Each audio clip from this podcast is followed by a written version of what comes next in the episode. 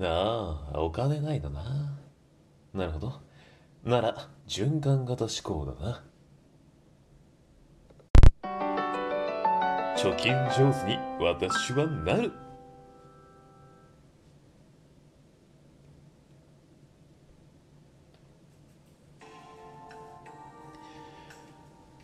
よ、おはよう。いや、今日もいい天気だな。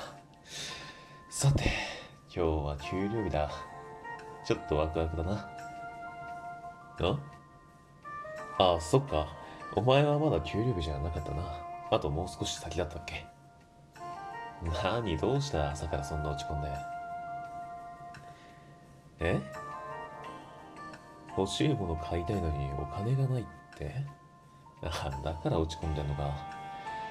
うん、そうだな。貯金しようと思うか？即答だな。思ってるか。でもできない。そういう感じか？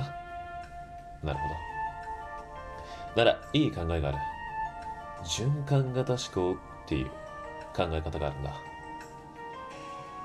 あ、説明しよう。この循環型思考ってのは、まあ貯金にも適用できる。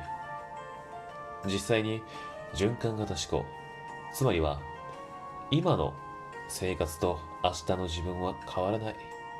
だから貯金しようと思っても今の自分と来年の自分、そんなに貯金できてる額は変わらないよっていうことだ。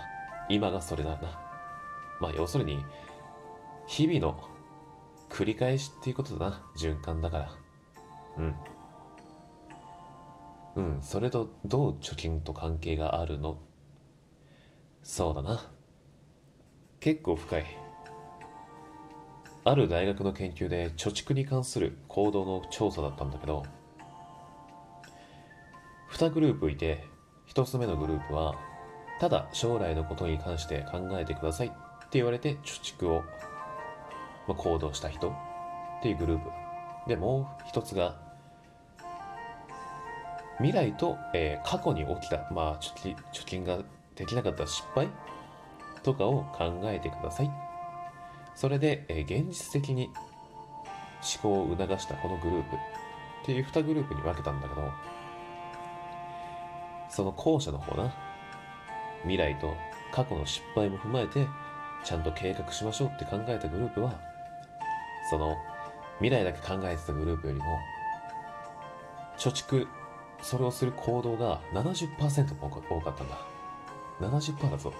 すごいと思わないか。それに実際、貯めた額で比較してみると、未来のことと過去の失敗、それを踏まえてちゃんと計画した人たちってのは、未来だけを考えてる人よりも、貯蓄額が80%も多かったっていうのが分かったんだ。80%だからな。1万円貯蓄に回すとして、そこから2000円貯めれるか8000円貯めれるかの差だ。だいぶでかい。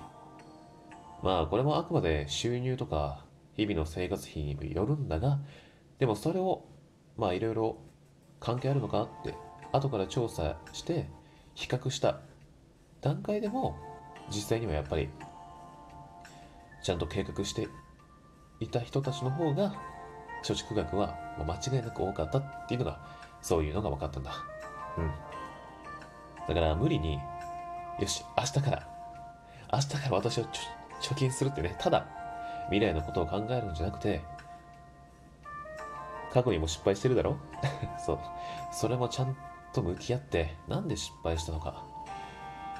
自分の心に手を当てて聞いてみて、それで無理のない範囲でやってみる。私は過去に失敗している。だから、それが今後続くかもしれないと。でも、ここは直せるかもしれない。だから、小さいところところから少しずつでいい。いきなり大きくしようとしたら無理だ。ああ。地道に行こうな。そう。だからって明日からって言うのよ。今からちゃんと俺と計画していこう。おそうだ。何が欲しい？え？ああ、どっか行きたいか。いいよ。俺とどっか行こうか。ただし、ちゃんとお前が貯蓄できていたら話だがな